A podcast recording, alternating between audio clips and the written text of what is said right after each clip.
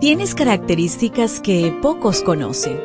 Como mujer, a veces sientes que no te entienden. Felizmente existe la devoción matutina para damas. Porque no hay nada oculto para aquel que te creó. Bienvenida.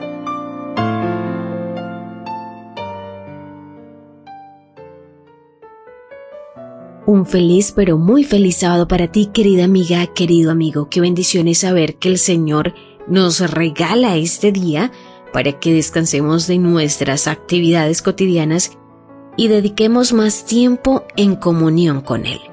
La meditación para hoy trae por título Miedo, Mentira y Engaño. Primera de Samuel 21:12. Al oír esto, David se preocupó y tuvo mucho miedo de Aquís, rey de Gad. David pasó de ser yerno del rey a perseguido, mendigo y loco. ¿Qué debía aprender? Recibe con humildad el éxito y las bendiciones porque no sabes cuánto durarán. En su angustia, por salvar su vida de las manos de Saúl, David huyó a Nob y se refugió en casa del sumo sacerdote Ahimelech. ¿Dónde te refugias tú cuando las pruebas o la enfermedad te persiguen? La casa de Dios es el mejor lugar para recibir consuelo divino. David pidió cinco panes al sacerdote, pero solo había pan sagrado que se acababa de reemplazar. Ahimelech se lo dio a David. Siglos más tarde Jesús mencionó este incidente para mostrar que la ley de Dios debe ser aplicada con compasión. Hacer el bien y salvar una vida es superior a los rituales. David mintió, práctica aceptada en el Medio Oriente cuando la vida estaba en peligro. Dijo al sacerdote que andaba en una misión especial de parte del rey. Uno de los siervos de Saúl lo escuchó y le informó al rey. Si David no hubiese mentido, Ahimelech habría escapado de las manos asesinas del rey. Como consecuencia de esa mentira, 86 sacerdotes fueron asesinados. Una pequeña mentira terminó en una gran tragedia. Por eso la mentira es condenada por Dios. En Patriarcas y Profetas en la página 644 dice, Dios requiere que la verdad distinga siempre a los suyos, aún en los mayores peligros.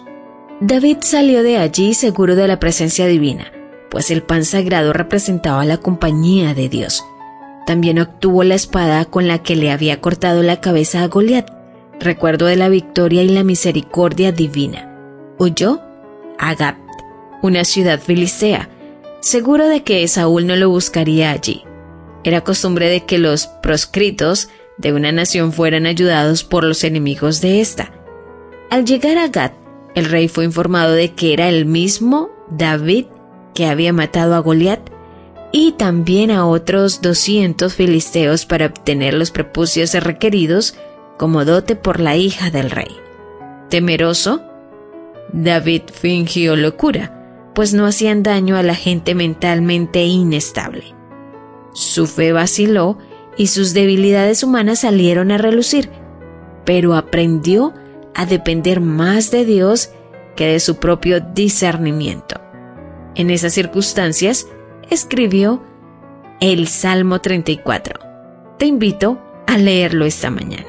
Cuando las sombras te rodeen, mira hacia arriba y busca la luz de Dios. ¿Lo ves? ¿Te das cuenta? Tu creador tiene el manual perfecto de tu estructura femenina. La devoción matutina para damas vuelve mañana. Gracias a Canaan Seventh Day Adventist Church and DR Ministries.